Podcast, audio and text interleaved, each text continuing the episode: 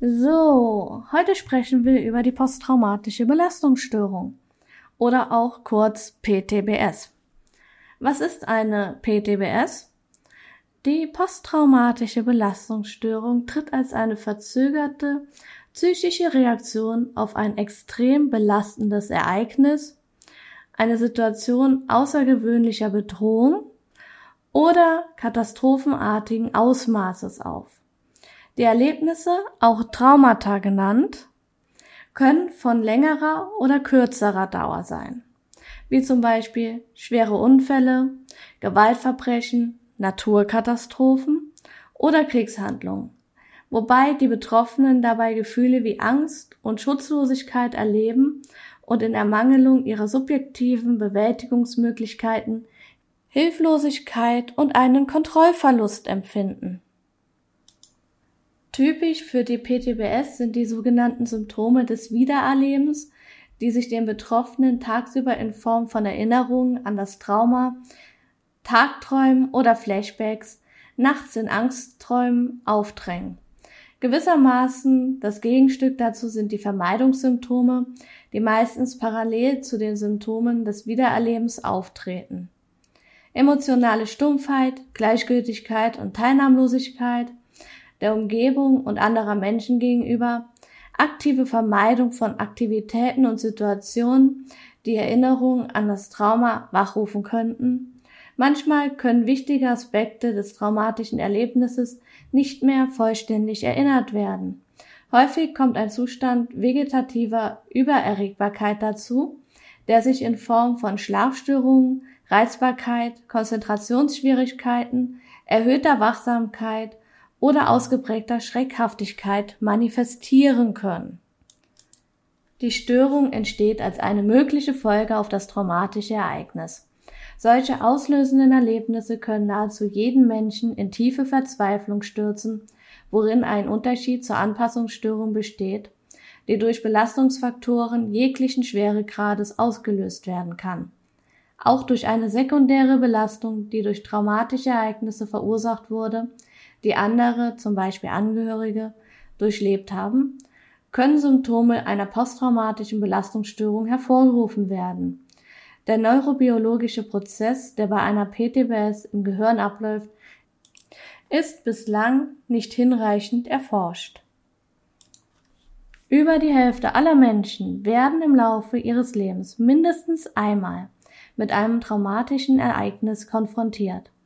Die Wahrscheinlichkeit, im Anschluss an ein traumatisches Erlebnis an einer PTBS zu erkranken, ist unter anderem abhängig von der Art des Traumas. Grundsätzlich ist das Risiko bei durch Menschen hervorgerufenen Traumatisierungen besonders hoch. Nach Vergewaltigung, anderen Gewaltverbrechen und Kriegstraumata erkranken bis zu einem Drittel der Betroffenen an einer PTBS. Naturkatastrophen, Brände, Chemie- oder Verkehrsunfälle und akute körperliche Erkrankungen, zum Beispiel Herzinfarkt oder Krebserkrankungen, können ebenfalls eine posttraumatische Belastungsstörung auslösen. Das relative Risiko liegt in solchen Fällen jedoch deutlich niedriger. Über alle Traumaarten gemittelt erkranken etwa 10 Prozent aller von einem Trauma Betroffenen an einer PTBS. Die Lebenszeitprävalenz das heißt, die Wahrscheinlichkeit, im Laufe des Lebens eine posttraumatische Belastungsstörung zu entwickeln, liegt weltweit bei etwa 8%. Die Begriffe posttraumatische Belastungsstörung, posttraumatisches Belastungssyndrom, posttraumatisches Stresssyndrom oder das englische Post-Traumatic Stress Disorder PTSD werden gleichbedeutend verwendet. Die psychische Erkrankung wird gemäß der internationalen Klassifikation ICD-10 den Reaktionen auf schwere Belastungen und Anpassungsstörungen zugeordnet. Jetzt haben wir wieder ganz viel darüber gehört, was die Wissenschaft oder die Medizin von einer PTBS so hält oder was sie darüber zu sagen haben. Ist ja mal wieder schön und gut, die Prozente zu wissen, zu wissen, was die Mediziner darunter verstehen. Aber wie ist es jetzt, mit einer PTBS zu leben? Und inwieweit wirkt sich das auf das alltägliche Leben aus? Dazu kommen wir jetzt. Generell ist es halt wie mit allem, man kann nicht alles 100% voneinander trennen. Daher ist es auch wieder in so einem mehrer Gespräch, wie zum Beispiel Asthma, Allergien und Neurodermitis ineinander spielen, spielen auch Depressionen, PTBS, Borderline und andere psychische Erkrankungen ineinander über, dass es nicht eindeutig immer geklärt werden kann von einem Arzt, was es jetzt ist. Natürlich, es gibt Tests, es gibt Fragebögen, man erzählt, was passiert ist und dann wird eine Klassifizierung anhand von einer festen Ordnung vorgenommen. Meist ist es aber so, dass wenn du das eine hast, zwangsläufig auch teilweise das andere hast. Bei einer PTBS kommt meistens eine Depression mit einher, die dadurch verursacht wird, dass man sich immer wieder, wenn man in diese Situation zurückgeschmissen wird, hilflos fühlt, machtlos fühlt, keine Kontrolle hat. Irgendwann kommt dann auch durch falsche Handhabung von Freunden, Bekannten, Verwandten die Wertlosigkeit mit dazu, was dann in den Strudel der Depressionen führt, die wir ja vorhin schon oder letzte Woche schon besprochen haben oder vorletzte. Auf jeden Fall ähm, ist es dann so, wenn du unterwegs bist und du hast eine PTBS und du kommst an einen Ort, wo du eigentlich nichts mit der PTBS zu tun hattest, kann es sein, dass ein Geräusch, ein Geruch, eine Person, die ein ähnliches Aussehen hat oder Auftreten hat, eine ähnliche Gangart hat, wieder einen Flashback auslöst, dass du dich eins zu eins in die Situation, die dich so schwer verletzt hat, zurückkatapultiert wirst. Bei Kriegsveteranen kann es sein, wenn sie einen lauten Knall hören, dass sie wieder in die Schusssituation zurückgeschmissen werden. Bei Leuten, die eine Vergewaltigung hinter sich haben, kann es sein, dass sie jemanden sehen, der eine ähnliche Gangart hat oder einen ähnlichen Körperbau hat oder jemanden hören, der eine ähnliche Stimme hat wie ihr Peiniger, dass sie dann wieder eins zu eins in die Situation, in der sie vergewaltigt worden sind, zurückgeschmissen werden. Wie auch gesagt, nicht jeder bekommt diese Flashbacks, sondern nicht jeder bekommt eine PTBS, aber die, die sie haben. Und wenn sie dann auch noch die Veranlagung haben zu dissoziieren, dann kann es sein, dass sie für den Moment auch die komplette Realität aus den Augen verlieren oder generell den Bezug zur Realität komplett verlieren, dass einfach sein kann, dass sie sich eins zu eins wieder in der Situation befinden. Gefühlsmäßig, geräuschmäßig, vom Sehen her. Also da ist alles möglich. Manche reagieren dann auch panisch und rennen einfach drauf los, ohne auf eine Straße zu gucken, ohne zu gucken, ist da Verkehr, ist da eine Gefahr und sind dann für sich und für andere in dem Sinne eine Gefährdung, weil sie einfach vor ein Auto laufen, weil sie nicht wissen, wie sie dagegen vorgehen sollen, wie sie sich selber schützen sollen, dass das nicht passiert. Es gibt Therapien, es gibt Ansätze, wie man das macht. Die Traumatherapie arbeitet auch viel mit ähm, Konfrontation, Gedanken wieder oder Erinnerungen daran wieder auffrischen, dass man die Erinnerungen wieder richtig verknüpft und sie zu einem Ende bringt, dass sie nicht einfach aufploppen, wann sie wollen und nicht weggesperrt werden können. Natürlich, es gibt viele Arten, es gibt aber auch das Problem, dass nicht jede Art, das zu behandeln, auf jede Person greift. Und dass wenn man eine Traumatherapie macht, man sich immer bewusst machen muss, es kommt eine ganze Menge Mist hoch, den man versucht hat zu verdrängen, den man jetzt aber wieder bearbeiten muss, weil man hat keine Chance, man kann es nicht verdrängen, weil warum? Man will es ja bearbeiten. Und ja, der Körper lässt einen aber nicht nach einer Dreiviertelstunde Psychologengespräch das komplett abschalten und wegschmeißen oder wegsperren. Die Erinnerungen sind aufgebrochen und sie kommen immer und immer wieder hoch. Sie stören einen beim Schlafen, sie stören einen bei der Arbeit oder in der Schule, sie lassen sich nicht mehr abstellen, man kann sich nicht mehr konzentrieren, man wird immer wieder zurückgeschmissen und immer wieder an Sachen erinnert, an die man gar nicht mehr denken wollte. Man kann immer wieder die Stimmen von seinem Peiniger hören, auch wenn man es eigentlich abschalten möchte. Manchmal hilft es dann in die Meditation zu gehen und sich an einen sicheren Ort zu machen. Manchmal kann man das auch direkt machen und es hilft auch direkt, sich seinen sicheren Platz im Kopf einzubauen. Man kann sich auch vorstellen, dass man die Erinnerungen in einen Tresor sperrt, wo niemand drankommt. Es hilft oft, es hilft aber nicht immer und das sollte man sich bewusst machen. Daher ist es ganz wichtig, wenn man sich entschieden hat, dagegen vorzugehen, da was zu machen, was immer ein guter erster Schritt ist, mach dir bewusst. Es wird nicht von heute auf morgen passieren, es wird eine richtig lange Zeit in Anspruch nehmen, wenn du es ambulant machst. Sorg immer dafür, dass du jemanden im Backup hast, den du auch mit deinen Ängsten dann ähm, konfrontieren kannst.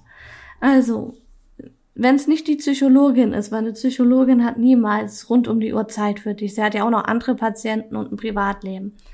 Guck, dass du eine Vertrauensperson in der Nähe hast, auf die du dich verlassen kannst, wenn es ganz schlimm wird und du jemanden brauchst zum Reden oder einfach zum im Arm halten oder dir Schutz zu geben. Sorg dafür, dass dein Partner, dein Mann, deine Eltern, Freunde, WG-Partner oder WG-Kumpan da sind und es auch verstehen und nicht so Sprüche bringen wie ja, so schlimm kann's ja nicht gewesen sein. Andere haben das auch erlebt, stell dich nicht so an. Wieso bist du denn traumatisiert? Du hast doch noch nichts Schlimmes in dem Sinne erlebt. Oder je nachdem, wenn es um Vergewaltigung geht, dann so Sprüche kommen wie, ja, Hast du das nicht auch ein bisschen selber verursacht oder wolltest du das nicht auch so? Hast du vielleicht die falschen Signale gesendet?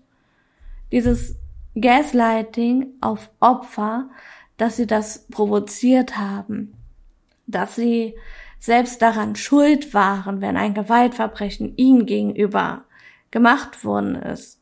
Oder dass es gar nicht so schlimm ist, wie man es selbst empfunden hat, dass man ja eigentlich einfach nur überempfindlich wäre, ist eine der schlimmsten Sachen, die während der Therapie oder generell, auch wenn man noch nicht in die Therapie dafür geht, passieren kann. Niemand beschwört es herauf, vergewaltigt zu werden, zusammengeschlagen zu werden oder angepackt zu werden oder sonst irgendwas Negatives zu erfahren. Keine Kleidung der Welt gibt einem anderen das Recht, einen als Objekt wahrzunehmen, als Objekt zu nutzen oder Gewalt an einen auszuüben. Auch keine sexuelle Orientierung gibt irgendjemanden das Recht, dich schlecht zu behandeln. Wenn dich jemand schlecht behandelt, dann ist es immer die Person, die das macht. Und du bist nicht dran schuld. Natürlich, wenn du jemanden provozierst, von wegen, ja, was willst du? Schlag mich doch. Na los, schlag mich. Dann hast du es provoziert. Wenn du aber als Frau in einer Diskothek einen kurzen Rock trägst, K.O.-Tropfen bekommst und vergewaltigt wirst, hast du es nicht provoziert. Egal wie kurz deine Kleidung ist. Es gibt niemanden das Recht, dich als Objekt wahrzunehmen. Es gibt niemanden das Recht, dich für seine Bedürfnisse zu missbrauchen. Ebenso wenig in einer Beziehung. Wenn du in eine Beziehung kommst, bist du ja damit einverstanden, mit dem Partner die Beziehung zu haben. Es gibt aber weder dem Partner das Recht, dich zu zwingen, seine Bedürfnisse zu erfüllen, sei es im sexuellen Sinne oder in einem anderen, Ebenso wenig gibt es deinem Partner das Recht, dich niederzumachen, wenn du für dich selber eingestehst. Das solltest du dir immer bewusst machen. Jegliche Art, die da passiert, ist eine Gewalt, die dir selbst widerfährt. Und bei manchen Menschen kann alleine dieses, in einer toxischen Beziehung zu sein, Gewalt in einer Beziehung zu erfahren, oder vom Partner zum Geschlechtsverkehr oder anderen Dingen gezwungen zu werden, eine PTBS auslösen. Und egal was passiert, du bist nie alleine. Es gibt immer Menschen, die was Ähnliches durchgemacht haben. Es gibt auch Menschen, die leider Gottes das Gleiche durchgemacht haben. Denn Situationen sind zwar nie 100% gleich, aber sie sind so ähnlich, dass man die Ängste, die Panik, die Hilflosigkeit und die Machtlosigkeit mitfühlen kann, wenn man sowas schon mal erlebt hat. Also, du bist nicht alleine. Es gibt auch im Internet anonyme Foren, anonyme Anlaufstellen. Es gibt Telefonnummern, wo du dich hinwenden kannst, wenn du Hilfe möchtest oder brauchst. Nutze sie. Du bist stark genug. Du hast es bis jetzt geschafft. Also, halte dir immer vor Augen. Du hast bisher geschafft zu überleben und auch mit den Erinnerungen irgendwie zu leben. Lass niemanden sagen, du bist schwach. Lass dir nicht einreden, du hast es selber heraufbeschworen oder du hast es verdient. Niemand hat sowas verdient. Und wenn du von Flashbacks betroffen bist oder von Albträumen oder nicht schlafen kannst, such dir bitte, bitte Hilfe. Ich selber habe auch eine diagnostizierte PTBS. Ich weiß, wie es ist, nachts nicht schlafen zu können, nicht durchschlafen zu können, weil man Panik hat und Albträume hat und in Panik aufwacht. Ich weiß, wie es ist, in ein Geschäft zu gehen und durch ein Geräusch wieder in eine Situation zurückgeschmissen zu werden, durch einen Geruch wieder in eine Situation zurückgeschmissen zu werden oder jemanden zu sehen, der einen ähnlichen Gang hat oder eine ähnliche Körperform hat, wie die Person, vor der ich so panische Angst habe. Andernfalls weiß ich aber auch, wie es ist, dieser Person nochmal zu begegnen. Also die Angst und Panik, die man dabei spürt. Ich weiß, wie es sich anfühlt, wenn plötzlich die Person, die du in deinem Leben nie wieder sehen willst, vor dir steht. Ebenso weiß ich aber auch, wie es sich anfühlt, von einer Person, der ich bedingungslos vertraut habe. Gesagt zu bekommen, ja, eigentlich hast du es ja auch so ein bisschen gewollt, oder? Eigentlich hast du da auch so eine Teilschuld mit und das war bestimmt nicht das, wie du jetzt empfindest. Also ich habe das Gefühl oder ich habe dich ja gesehen, ich denke, ja, du wolltest das ja eigentlich, oder? Nein, wollte ich nicht. Du kennst die hundertprozentigen Hintergründe nicht. Du weißt nicht, wie ich mich in dem Moment gefühlt habe. Und du weißt auch nicht, wie ich in dem Moment versucht habe, mich zu wehren. Und du weißt auch nicht, wieso ich mich nicht noch mehr gewehrt habe. Du weißt nicht, wie stark ich unter Druck gesetzt worden bin oder bedroht worden bin in dem Moment und wie viel Angst ich hatte. Ebenso weiß ich aber auch, wie es ist, von einer Person verraten worden zu sein, der man sich anvertraut hat, der man auch vertraut hat, was dann zu einem Unvermögen führt, weiter zu vertrauen. Weil wenn man sich einer Person anvertraut und plötzlich wissen das andere Leute und es wird genutzt, um einen selber wieder niederzumachen, ist nicht schön. Und diese Menschen wissen gar nicht, wie es ist, wirklich was erlebt zu haben, dass man niemals jemanden wünscht und nicht mal seinen ärgsten Feinden wünscht. Aber Menschen sind halt Menschen. Wenn sie sich über jemand anderen stellen können, indem sie wissen, dass sie im Vertrauen angeeignet haben, nutzen können, dann machen sie das in verschiedenen Altersgruppen. Ob man dann nachtragend ist? Ja, ich bin nachtragend. Diese Personen brauchen sich nie wieder bei mir zu melden und mir nie wieder über den Weg zu laufen. Aber ich weiß auch, wie es ist, als Jugendlicher in dieser Situation zu sein und sowas zu erleben. Und in dem Alter, wo man noch anerkannt werden möchte, wo man noch die Bestätigung von anderen braucht, tut es doppelt weh, wenn man dann einfach solche Erlebnisse macht, auf Unvermögen trifft und auf Unverständnis trifft. Und ja, ich kann mich da hineinversetzen. Ich weiß nicht, habt ihr schon mal sowas ähnliches erlebt? Seid ihr in Behandlung? Seid ihr nicht in Behandlung? Habt ihr Angst davor, wie andere Leute drauf reagieren? Ihr könnt es ja gerne mal in die Kommentare schreiben oder mir schreiben, Wenn ihr möchtet, könnt ihr gerne einen Austausch starten. Auf jeden Fall war das heute ein sehr schweres Thema. Ich werde mich bestimmt auch ein paar Mal versprochen haben, weil ich selber aufgewühlt bin. Aber ansonsten hoffe ich, dass ihr es selber nicht so schwer habt und dass ihr darüber stehen könnt, was andere sagen und euch Hilfe holt. Da hoffe ich wirklich drauf. Ansonsten bis zum nächsten Mal bei einer anderen Krankheit, bevor es dann zu den alltäglichen Situationen geht.